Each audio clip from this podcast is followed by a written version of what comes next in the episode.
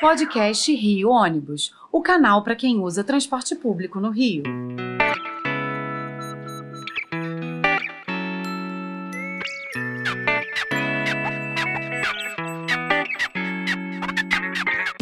Saudações ouvintes, passageiros dos ônibus da cidade e população carioca.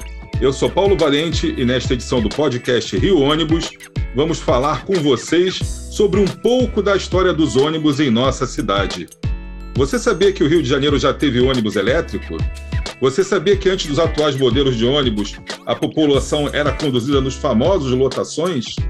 É sobre essas e outras curiosidades bem interessantes nós vamos conversar hoje com meu amigo Edivaldo Gonçalves, um busólogo apaixonado, um dos maiores entendedores da história do transporte da cidade do Rio de Janeiro, que vai compartilhar conosco um pouco do seu enorme conhecimento sobre essas coisas que a gente falou e muito mais. Edivaldo, meu amigo, é um prazer te receber aqui mais uma vez, conversar com você aqui no nosso podcast. A gente que conversa bastante aí no paralelo, com quem eu tenho o privilégio de dizer que é um grande amigo, um grande irmão que tenho.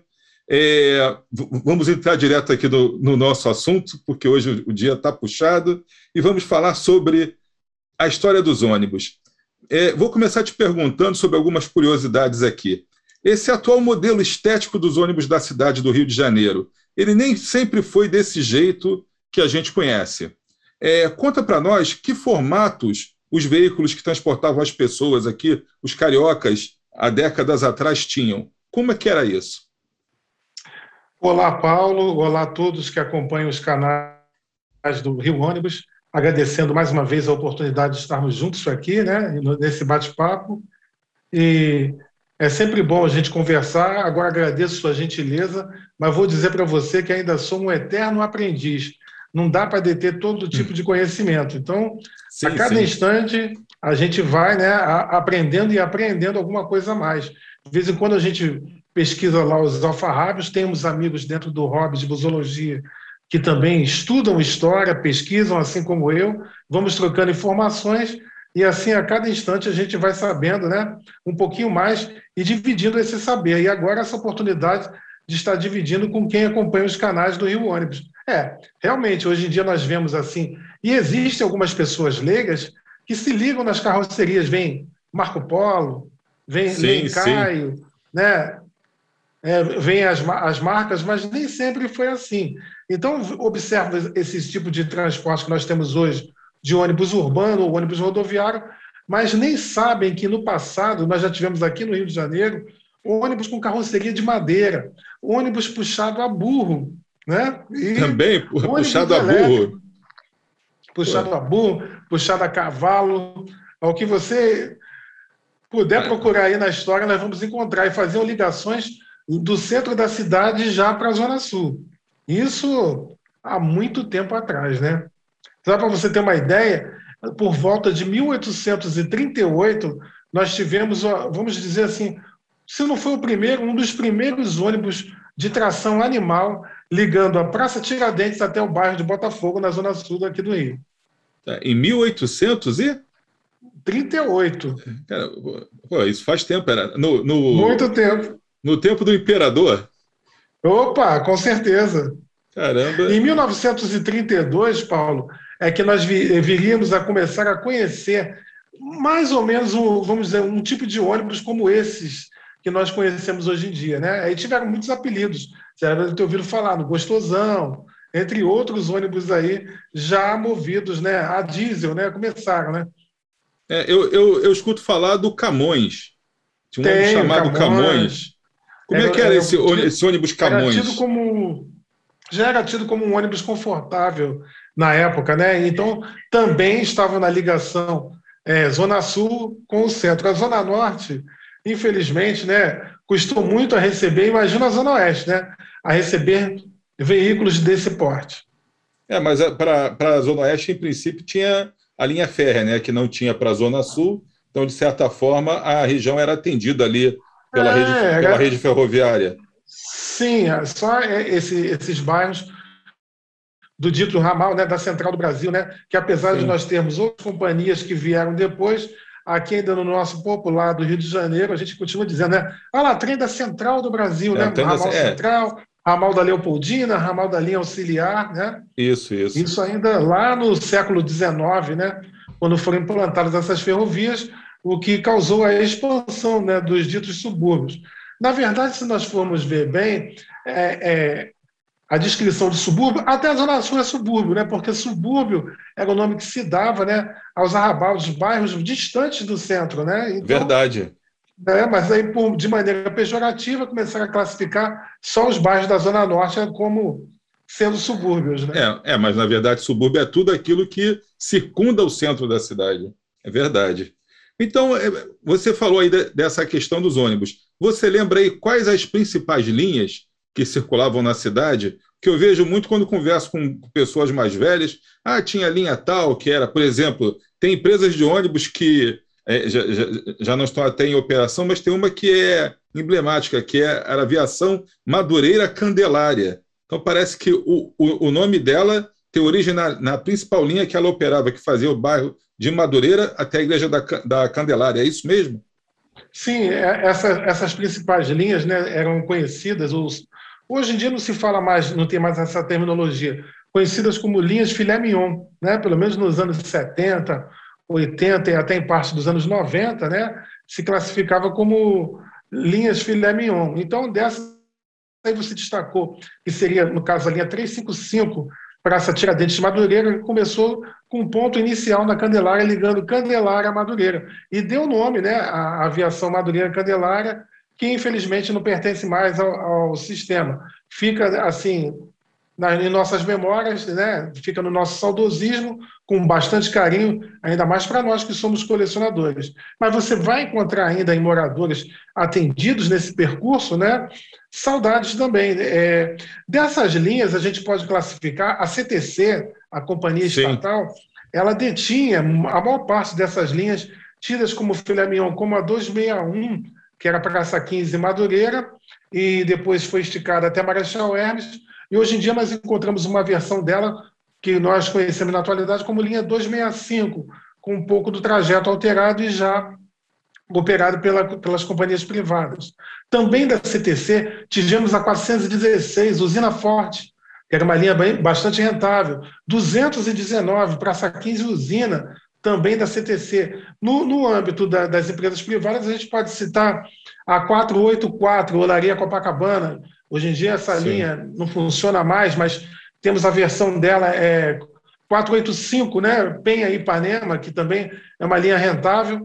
A linha 133, que depois foi rebatizada como 455, Meia Copacabana, que hoje em dia está esvaziada devido àquilo tudo que a gente sabe que andou acontecendo nos transportes e aconteceu no mundo inteiro também, com o que assolou a todos nós, né? E dentro dessas linhas rentáveis também, a gente não pode esquecer as linhas centrais, aquelas C3, C4, C10, que já tiveram um passado glorioso, né? Se bem que dessas só sobrevive hoje em dia a 10, né? Isso se ela ainda opera regularmente, né? É, sinceramente, eu não sei te dizer, porque é. eu, eu pessoalmente tenho tempo que não vou ao centro da cidade e com as mudanças todas que foram feitas ali, implantação de VLT, fechamento de ruas, tudo isso, realmente o transporte, a malha é, de linhas que a gente conhecia até 10, 15 anos atrás foi totalmente modificada. Caiu é, por terra, né, Paulo? É, mudou tudo. Então, hoje são menos linhas em operação, houve uma racionalização, implantação de BRT, de VLT, prolongamento do metrô até a Barra da Tijuca. Então, houve um impacto realmente muito grande no sistema. Mas te Por perguntar... abuso de linguagem, né, Paulo? A gente pode dizer que o centro não é mais centralizador, né? É, é verdade. Eu acho que, que o, o, é, o nosso centro hoje tem mudado muito aqui para a região da Barra, alguma coisa para a Zona Sul. Quer dizer, cada bairro agora tem o, tem o seu shopping, tem seu polo gerador de, de atratividade, de viagens. Quer dizer, a cidade é muito dinâmica e muita coisa realmente ficou para a história. Acho que não volta a ser como era antes. Mas, é, Justamente. É, então, é, a gente também, não tem a dúvida. Outra coisa também para te perguntar, a gente hoje vê, a prefeitura lançou recentemente, relançou o, o programa Asfalto Liso, né? É, para ver, para revisar é, as condições do piso em que os ônibus têm rodando. A gente vê outros problemas de mobiliário urbano, de falta de abrigo, que são deteriora, de, é, bem deteriorados, e a gente vê que isso vem prejudicando aí a, a operação dos ônibus. Você que acompanha isso há tantos anos, esse problema de mobiliário urbano, de condições de, de piso, de pista e tudo, isso sempre foi uma realidade no Rio de Janeiro? Ou isso tem melhorado recentemente, ou tem piorado? Como que você, como estudioso do assunto, vê a questão das vias em que os nossos ônibus operam? É, podemos dizer que no passado nós já tivemos vias melhores no centro da cidade, é, na Zona Sul e em alguns nichos da Zona Norte. Mas o que a gente está vendo hoje em dia é que a cidade está um tanto abandonada. A gente vê vias importantes apenas com recapeamento. Algum, alguns é, passageiros, inclusive, quando sabem que nós estudamos sobre ônibus, perguntam, por exemplo, por ônibus de piso baixo. Né? E nós temos muito poucos na cidade. Né? E também, mais uma vez, em linhas que servem à Zona Sul. Tem, temos até uma diametral que liga o Engenho Novo, Grajaú, até a Zona Sul, que até pouco tempo tinha esses ônibus de piso baixo. Porque os idosos sofrem com isso, né? Ônibus com, né, com um degrau muito lá no alto e vem reclamar. Às vezes, quando sabe que a gente estuda um pouquinho mais, aí vem perguntar.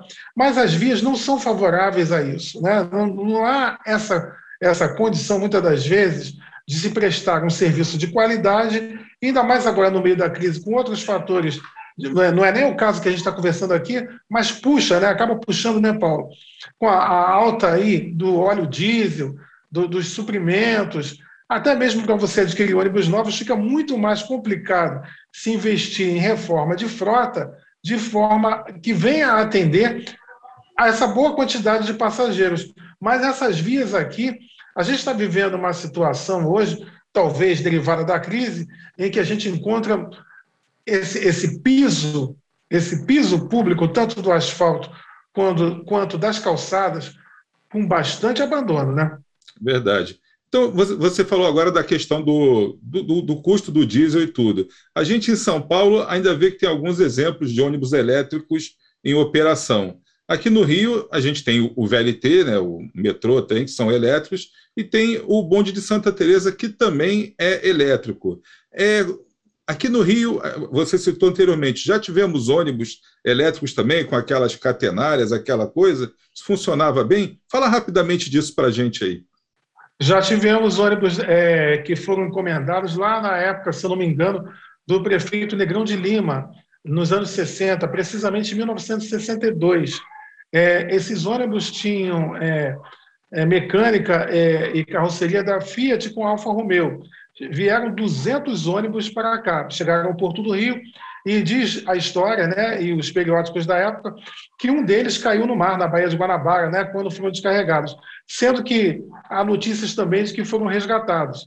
E o que esses ônibus elétricos que nós cariocas logo apelidamos as coisas eram chamados de chifrudos. Eu lembro que eu era criança e aqui no bairro passava uma linha desses chifrudos que ligava o Meia até a freguesia em Jacarepaguá.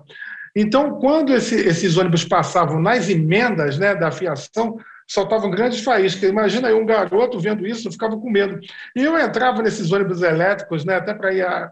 Nós íamos muito mesmo a Jacarepaguá, nessa época, visitar familiares, e eu não queria nem tocar. Eu, com seis, sete anos, eu não queria tocar no, no balaústre do ônibus. Com medo de tomar choque. Não, tomava, que ia tomar um choque daqueles. Meu pai tentando convencer que não. Aí depois aí a coisa foi fluindo, né? É, Mas nós já história. tivemos esse. É, tem muita história. Pena que a gente não tem é muito tempo para contar, sim, porque sim. história do Rio é muito bom. Eu, eu amo essa cidade, eu sou carioca, sou filho de carioca com pernambucana, mas adoro muito, adoro muito o Rio de Janeiro. Então, esses ônibus, até certa forma, eles atendiam. Era o que, é o que acontecia. Era uma perspectiva que se tinha né, de, de substituição dos bondes. Os bondes, já nos anos 50, eles já começavam a apresentar problema. A cidade não investia em outro tipo de transporte. Então, Sim. os bondes andavam abarrotados. Se você observar bem as fotos do Rio Antigo, você vai ver né, quanta gente pendurada né, no, é verdade. No, no, no estribo, né, que era o nome. Né, era o estribo. Né, do, o estribo do, do bonde.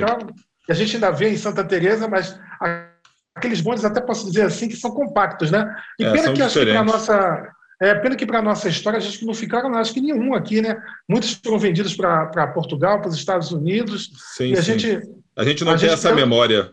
Não tem, não, não tem. tem. essa memória, infelizmente, esse, até para a gente pegar, observar, né? É. Então, esses ônibus elétricos chegaram, eles ficaram órfãos, muitos ficaram muito tempo lá no Cais do Porto aguardando, e em setembro de 1962, seis veículos começaram a operar, né? Fazendo ali, de novo a ligação Erasmo Braga até o Morro da Viúva, né? É sempre ali, centro para a Zona Sul. É, sempre na Zona Novidade. Sul. Novidade. Em outubro de 1962, já uns meses depois do meu nascimento, é que foi criada a CTC. E a CTC veio, então, absorver a administração desses ônibus elétricos. Agora, o povo da Zona Sul, nosso tempo é muito curto né, para a gente falar é, isso. Eu ia te falar isso.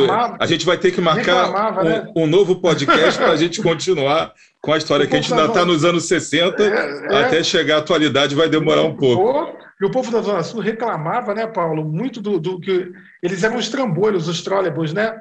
Então, quando faltava energia, eles ficavam parados. A gente vê fotos até que eles andavam na contramão em Ipanema, né? Sim, Mas sim.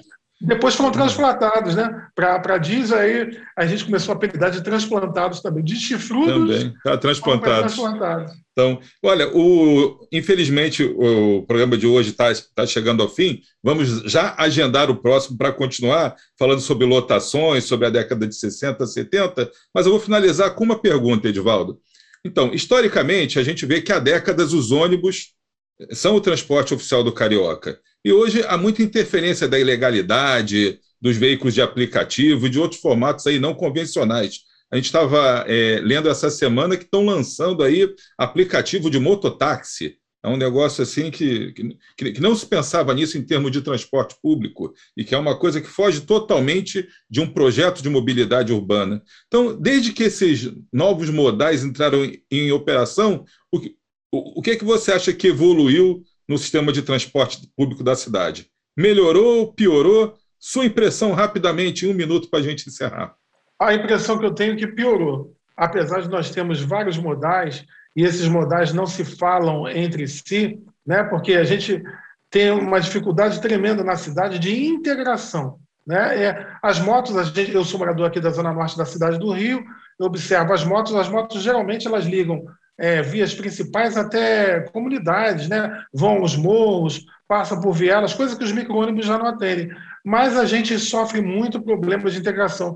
Como a gente já tinha falado na outra oportunidade, né, Paulo?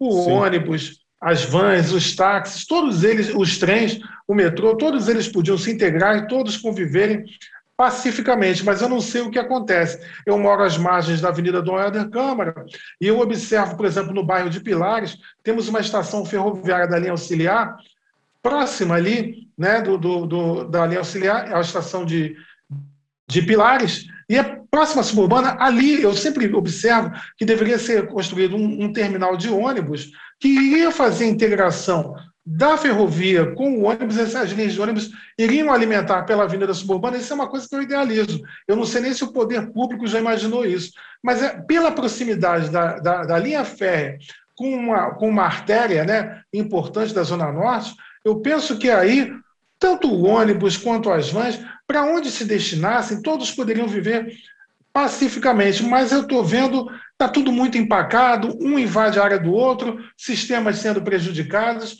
e a cidade não pode ficar assim, porque o passageiro também não pode esperar. Seria o fato, como eu comentei da outra vez que nós estivemos juntos aqui conversando nesse canal, de, de prefeitura, empresários, passageiros e sociedade conversarem e entrarem num consenso. O entendimento é tudo. Aí não, não se trata de destruir esse ou aquele modal mas de unir forças, porque o que a gente está precisando é de união. E do jeito que a gente está vendo, nós vamos ficar a pé, porque os ônibus estão desaparecendo por uma série de fatores, né? infelizmente.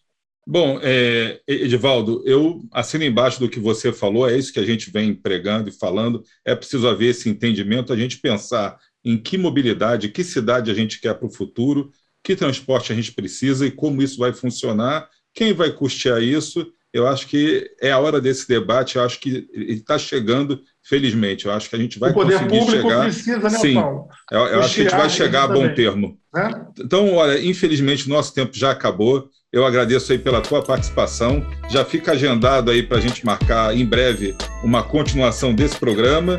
E chegamos aqui ao fim de mais uma edição do podcast Rio Ônibus, que ficará disponível para você ouvir novamente a qualquer hora e para compartilhar com quem você quiser. Na próxima semana estaremos aqui com mais um assunto do seu interesse. Esperamos você. Apresentação e supervisão: Paulo Valente. Roteiro e produção: Peter Barcelos. Produção técnica: Rafael Lima.